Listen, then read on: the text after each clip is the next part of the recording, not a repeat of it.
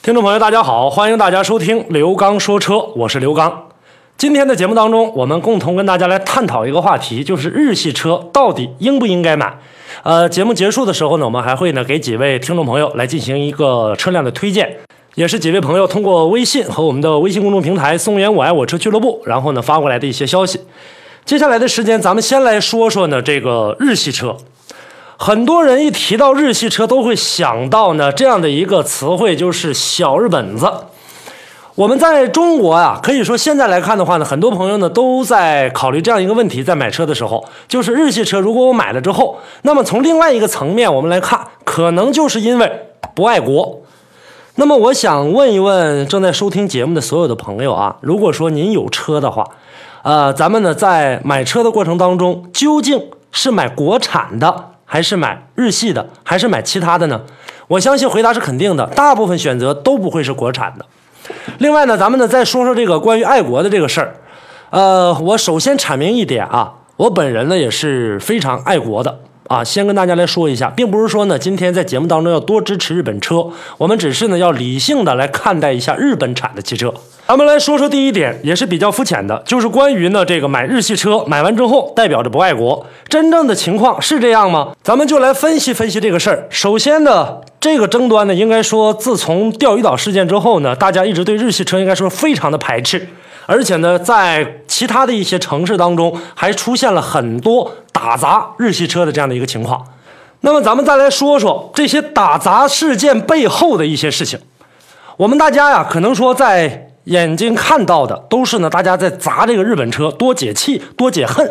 那其实呢，我们再来看看开这些车的人，他们是日本人吗？还有一点，在背后。会不会有这样的主使？你比如说，我们大家能够看到，在日系车被打砸的那段时间当中，德系的车。韩系的车，包括呢美系的车，他们卖的都非常的火爆。在这一点上呢，幕后就没有一个推手吗？而且在很多情况下，德系的、日系的、美系的、韩系的这些车型，无论哪一方出现了问题，最近大众速腾出现这样的一个情况，那么其他的品牌应该说也是非常高兴的。所以说，有人在这里面呢去做一些文章。比如说，我是一款德系车，那么好，我用一个人的力量来呢煽动大火，把这个日系车砸掉之后，这辆车的主人我会进行一个索赔的啊，我会赔一辆德系车或者怎么怎么样，然后我们大家开始打砸这个日系车，还有很多跟风的年轻小伙，那么也是在进行不断的啊把这个事态进行严重化，这个中间真正受益的是谁？大家可以想象一下。而且呢，很多人呢都能看到，在网络上、在电视上、在各方面的媒体上都能看到，哎，这人打伤了，怎么怎么样的。其实啊，你不敢肯定的说，背后就没有一个财团或者有一个集团在幕后指使着他们，并且现在呢，有很多的年轻人他就喜欢凑这个热闹，哎，非得赶着这股风上，然后呢进行打砸，跟着呢起哄架秧子。那么结果呢？最后受到的法律严惩还是呢这些小青年自己。那么我们整个国家来看的话，现在我们在买车，说好我们把日系车打砸掉之后，然后我们国家就给予支持了吗？给予帮助了吗？这一点是没有的。你看进去的那些小青年，哪个因为说你打砸日系车，然后监狱说妥了，你这个你可以出去了啊，你可以不用承担法律责任，这个是不存在的。另外呢，咱们再从另外一个角度上来讲的话，很多朋友呢认为说那不对，你说的也不完全对呀。我们买日系车的过程当中，是不是在支持日本经济发展？这一点呢是不可否认的，肯定会有一部分的原因，但是还有很大一部分原因，在我们中国组装这些车辆的大部分都是中国人，有几个日本人呢？而且呢，日本是在幕后来进行一些技术支持的，所以呢，我们这样一来看的话，在我们买日系车的过程当中，有一部分资金确实流落到了日本，那么大部分的资金还是在我们中国本土，并且呢，在我们中国这部分资金呢，我们还可以呢养活很大一部分就业工作的人。咱们再来说说另外还有一个层面。比如说，你买的是一台中国制造的车，我们在原来的啊打砸的事件过程当中，我们看到过很多关于这样的新闻，就是很多的车在小区停着，日系车全砸掉了。你比如像我们国产的，像中华呀，像的这个一汽的这个大众啊这样的车型，都上面这个贴了个条，说你很棒或者怎么怎么样的，然后其他的日系车都被砸的这个不成样子。咱们再来说说，我们就算是买的这类的中华呀、长城啊、比亚迪呀，这都是我们国产的一些品牌。买完这车之后，哪家 4S 店因为你买的是中国车，是因为你爱国，然后呢给你进行免费维修、免费更换、免费保养，有做到的吗？那么很多朋友问我，那日系车就有了，日系车也没有。但是我们大家呢掏的都是自己兜里的辛苦钱来进行呢养护啊、维修啊等等等等。所以说，我们今天呢在节目当中跟大家来说这个事儿，我们要进行一些理性的消费。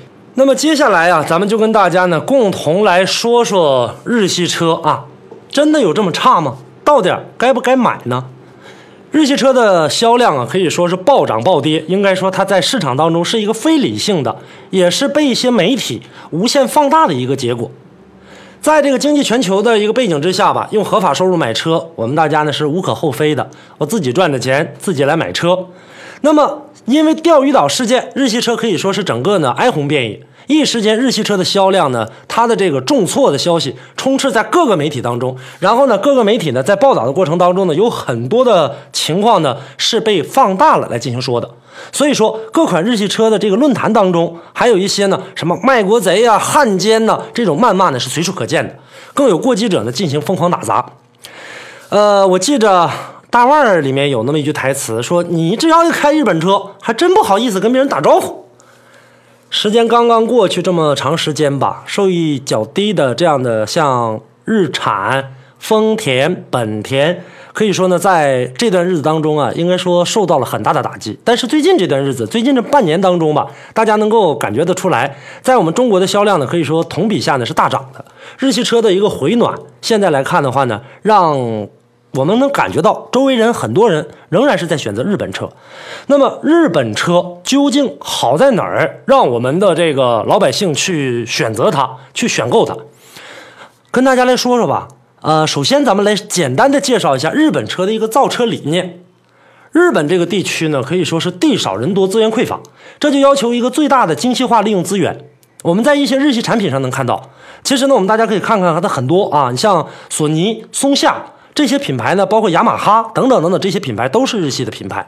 另外，咱们还得换句话来说，我们即使是抵制日货的话，啊，现在呢，很多的日货也根本不愁卖，因为呢，它有很多的东西呢，做的确实是比较精密的。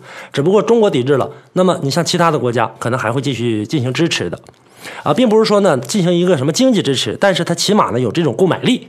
这样一来看的话呢，现在日系车呢，呃，大家在购买它的过程当中，因为它最大化的精细利用了整车的资源，所以说导致日系车什么呢？趋向于省油、轻量化，在同级别车型当中呢，把乘坐的空间无限放大，而且还有一点就是故障率相对来说比较低。一辆车使用的时间越长，这就意味着节约了重新造车的一个资源，这就是呢，呃，契合了现在呢当嗯当下呢比较多的中国消费者的一个需求。那么日系车在中国消费者心里呢，形成两个固有的特点。第一点，省油。不少车迷呢对这个日系车的节油呢是不屑一顾的，说只是车身比较轻而已，你安全性很差。咱们接下来呢来细说说。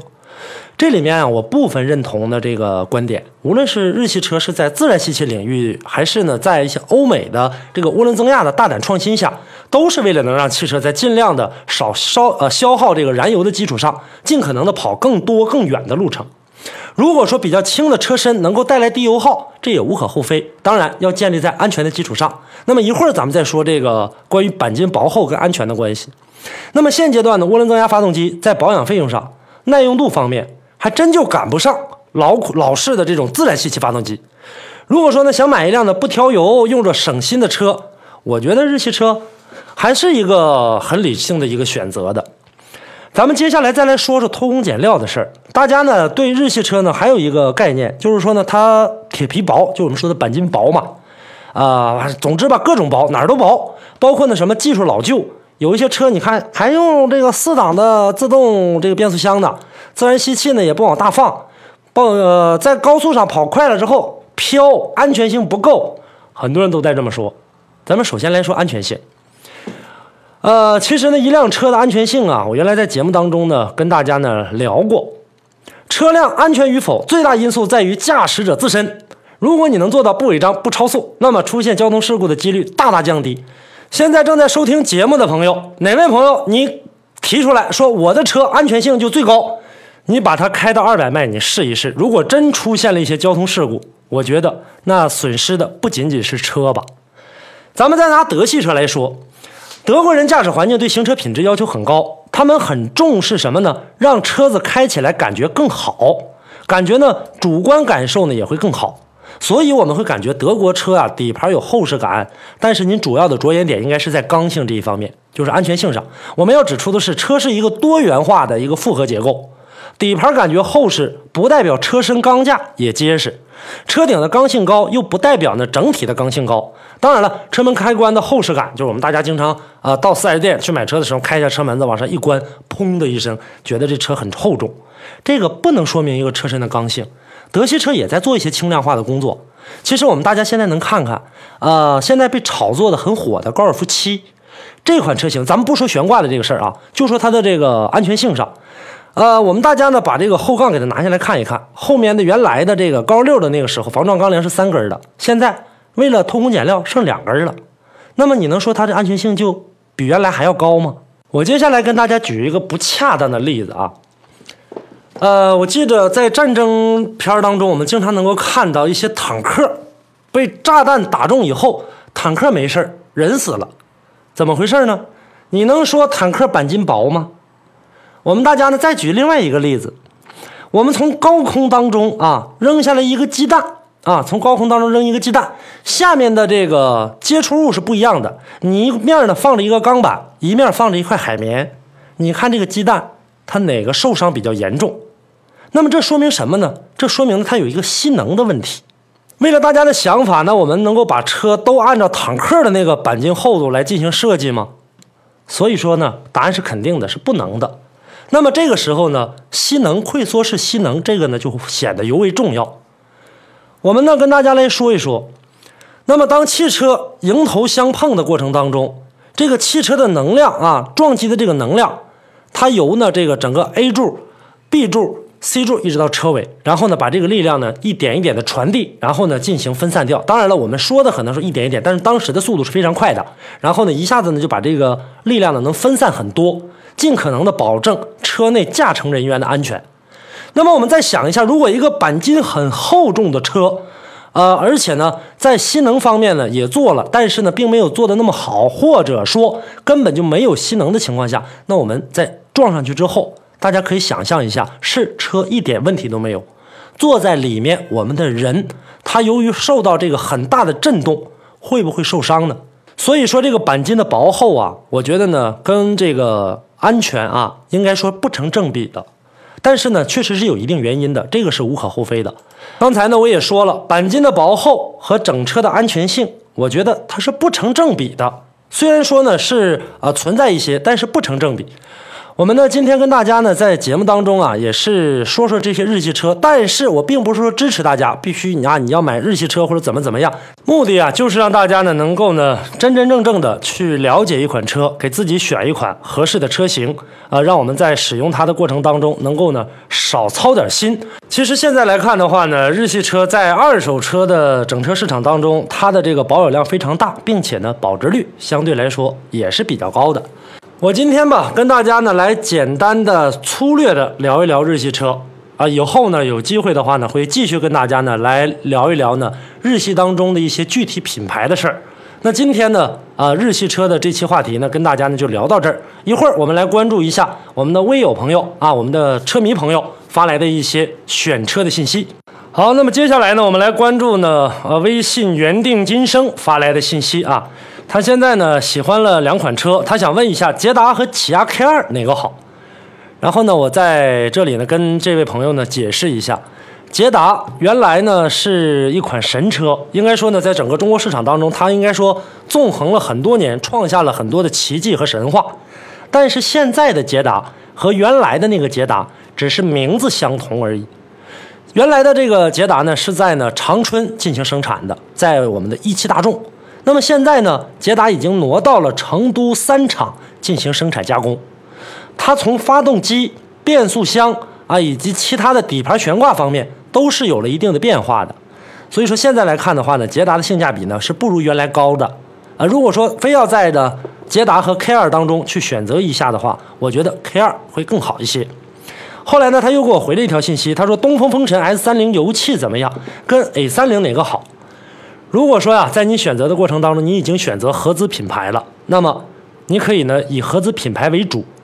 呃，国产的这个东风呢，其实在设计理念上呢也是不错的，它打出的旗号呢是军工品质。因为我们大家都知道，很多军工车都是呢由东风汽车制造厂来进行生产的，但是，一旦进行民用之后，很多的一些呢技术装备，它不会把军用上的一些技术装备挪到我们民用上来。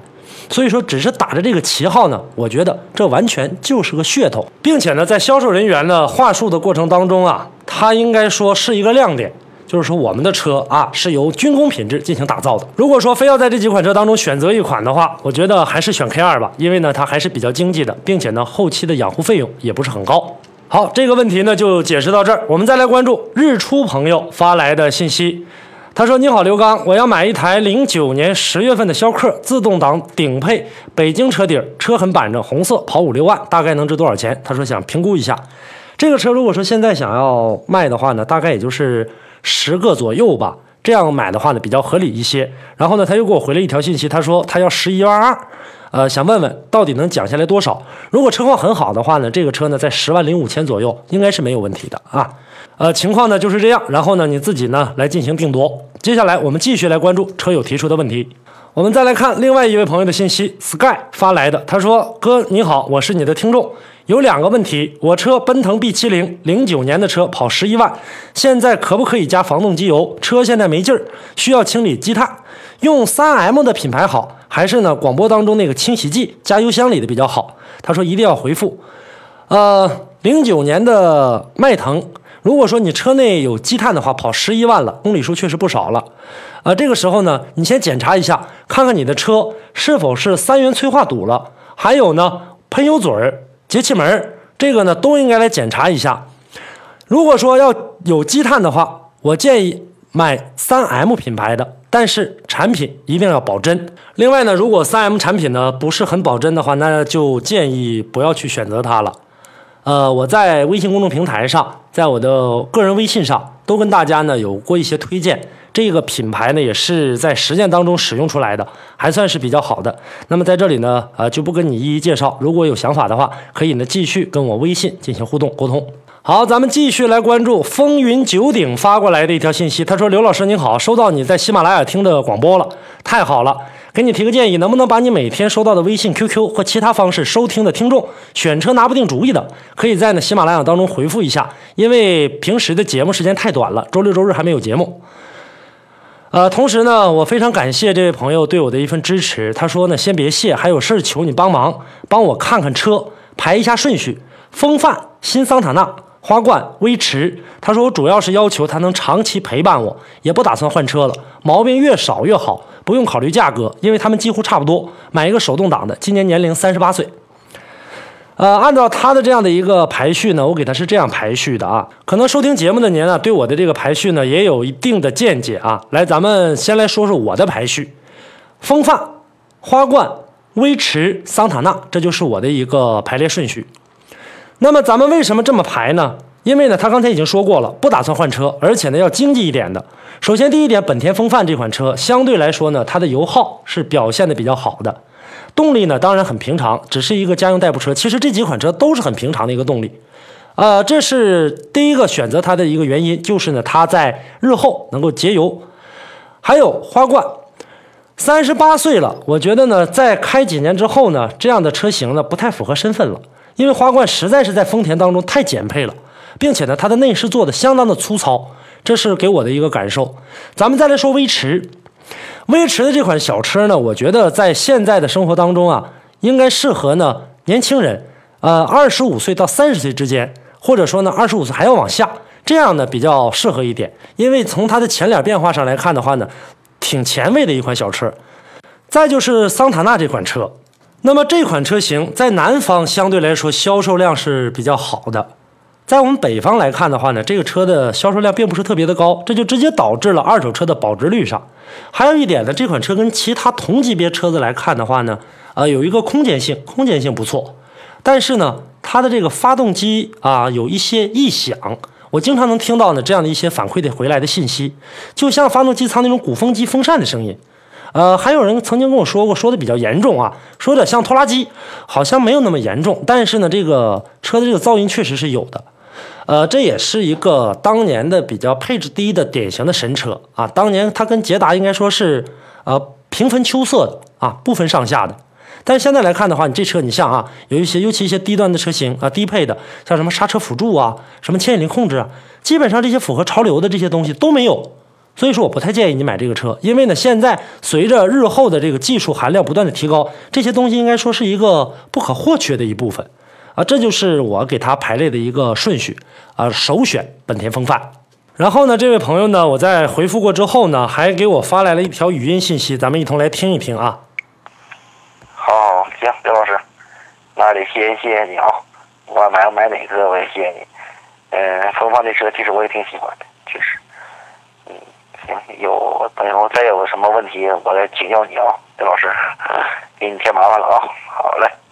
好，那在这里呢，也非常的感谢风云九鼎啊，对我们节目的支持和信任吧。如果有其他方面的一些问题的话呢，还可以继续的给我发送微信啊，或者是在我们微信公众平台上留言，我会呢进行一一回复。好，接下来的时间呢，我们继续来关注微信啊。这里有一位朋友叫大男人小女人，他要问了一句，说十到十五万之间有什么介绍的？咱们一同来听听他的语音信息。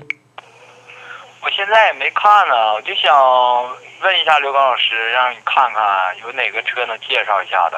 不是自己开着，然后就是想买一个 SUV 嘛，农村因为有有一些总走一些土道，那个 SUV 不是好一点吗？我就看了起亚那个，再一个起亚有一个那个 K 四啊，再就看那个了。我就打算买一个十到十五万之间的。如果要是十五万出去一点，那也可以的，对吧？又不买车又不差十多万都花了，又不差那几千块，是吧？陈老师，你觉得那个起亚 K 三呢？那个车怎么样？那个车现在，它那个车的油耗怎么样？那个韩系车的那个油耗，它那个。好的，那接下来呢，我们来回答一下这位朋友的这样的一个问题。其实细心听的朋友呢，应该听得出来，这个问题挺有意思的。这位朋友呢，开始说要买一款 SUV，后来他跟我提到两款车，一个 K 三，一个 K 四。那么这两款车呢，都是呢起亚旗下的车型，但是它都是这个轿车，它不是 SUV 啊。呃，如果说呢，在这两款车当中呢进行选择的话呢，刚才你也说过了，你在农村开，咱们呢先来呢一一对比一下。首先呢，咱们来说呢这个起亚的 K 三，起亚 K 三旗下呢它分为呢这个是一点六排量的，K 四呢它是一点八排量的。两款车呢，它俩的动力呢，应该说差不多。一点六排量的呢，它最大的马力呢能达到一百二十八马力，而呢起亚的 K 四呢，它能达到呢一点八能达到一百四十三马力，并且呢两款车的变速箱呢几乎是一样的，都是六速的手自一体。从车身尺寸上来看的话呢，起亚 K 四可能更占优势，因为呢它的这个长呢是四米七二，而 K 三呢才是四米六。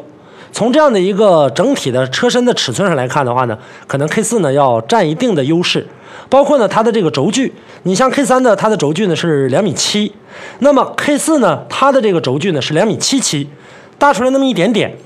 但是如果说你在农村来开的话，K 三和 K 四的话，我建议你买 K 三。为什么去买 K 三呢？首先第一点，经济性上比较好，因为呢它的价格上要照 K 四呢要低很多啊，它的这个。啊，市场价格呢，应该说在十万零点到十四万之间，是这样的一个情况。当然了，十四万十四万九千八的那一款，它是一点八排量的。如果是买 K 三的话，买一点六就已经足够了。呃，那我们再来说呢，这个 K 四，K 四呢，它从这个报价呢，从十二万八千八一直到十八万九千八这样的一个价位区间。当然这是市场指导价啊。呃，让你买 K 三的原因呢，很简单，就一个原因，因为它俩的离地间隙，K 四的离地间隙呢是。一百三十一，十三点一厘米，而呢，K 三呢相对来说呢就要比它高一点，K 三的最小离地间隙呢是一百五十五厘米，所以说这样来看的话呢，如果说从通过性来看的话，K 三它要优于 K 四啊，要好很多在这一点上。另外呢，刚才你已经说到了这个 K 三的它的这个油耗上怎么样？整体来看的话呢，油耗还算是不错吧。呃，它的工信部呢给出的油耗呢是六点三。另外，工信部这个油耗是没个信。以后在节目当中，我会跟大家呢单独来说一期坑人的工信部的油耗。它的这个油耗呢数据呢可以说是满天飞啊，说的几乎都是不准确的。那么我们来说一下这个 K 三的实际油耗。如果说在街里面，在路况条件比较好的情况下，它大概的这个油耗呢，要在八个多一点，基本上就能打住了。所以说呢，在这样的一个情况下呢，你自己来考虑。韩系车相对来说呢，它的这个油耗还算是比较经济的，但是呢，它的这个从底盘的这个悬挂来看的话，如果道路不是很好的话，那我就不太建议你去买这样的呃家用轿车了。最好呢，还是去买一款的这个 SUV，哪怕是城市的 SUV，相对来说也会比较好一点。你比如说，如果你喜欢起亚这个品牌的话，你可以看一看狮跑。它的这个价格也不是很高啊。如果说再想往好一点的，啊，像起亚的这个智跑、索兰托都是可以考虑的啊。这是起亚的一个品牌。如果说你喜欢其他品牌，然后以后咱们再沟通。好的，听众朋友，那么聊过了以上几位朋友的需求之后呢，我们今天的刘刚说车到这里就接近尾声了。节目最后跟大家呢来说一下呢，我们的微信公众平台的地址：松原我爱我车俱乐部啊，在您的微信上查找公众号，直接输入“松原我爱我车俱乐部”的中文就可以进行关注了。大家也可以加我的个人微信“汽车刘刚”的全拼，“汽车刘刚”的全拼。有什么问题，我们在生活当中共同的探讨解决。好，感谢您收听今天的刘刚说车，下期见。